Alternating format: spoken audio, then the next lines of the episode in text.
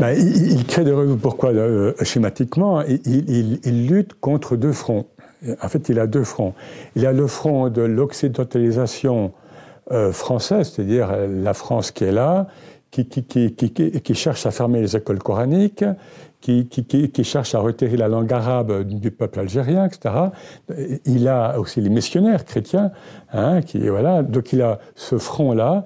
Et l'autre front, c'est les salafis, salafistes déjà de l'époque, hein, d'il y a un siècle, et les, réformistes, qui, euh, qui répètent comme, comme des slogans euh, des attaques contre des pratiques soufis. Et il va dans les revues qu'il crée et dans ses ouvrages et dans, ce qu'il va dire, il va lutter contre, ces deux fronts. Donc c'est une position inconfortable dans laquelle il était. Vous voyez ce que c'est, euh, Et il est aussi très lucide, on le voit aussi par rapport à ses disciples. On, le voit dans telle ou telle remarque ou dans tel ou tel poème.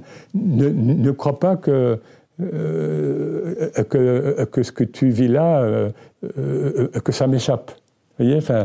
Donc c'est cette lucidité, hyper-lucidité, qui est, bah, bon, qui, est, qui, est, majestueuse. Alors, bon, je ne l'ai pas dit, mais ce qui caractérise, bon, on peut s'en douter, le cher Alaoui, c'est avant tout le jalal sur le jamal. Alors, juste pour. Ça s'applique avant tout aux attributs divins. Il y a des attributs de majesté et rigueur divine, le jalal, et des attributs de beauté, bonté, miséricorde, el jamal.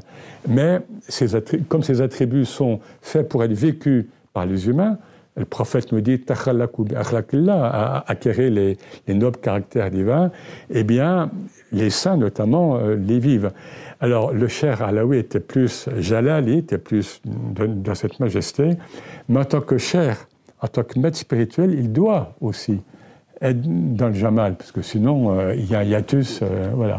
Donc, il y a cette complémentarité cette harmonisation, et qu'on retrouve chez tous les grands saints, mais l'un est plus ceci, l'autre est plus cela. Vous voyez ce que je veux dire? Si on prend Rumi, il va être plus cela, Ibn Arabi va être plus...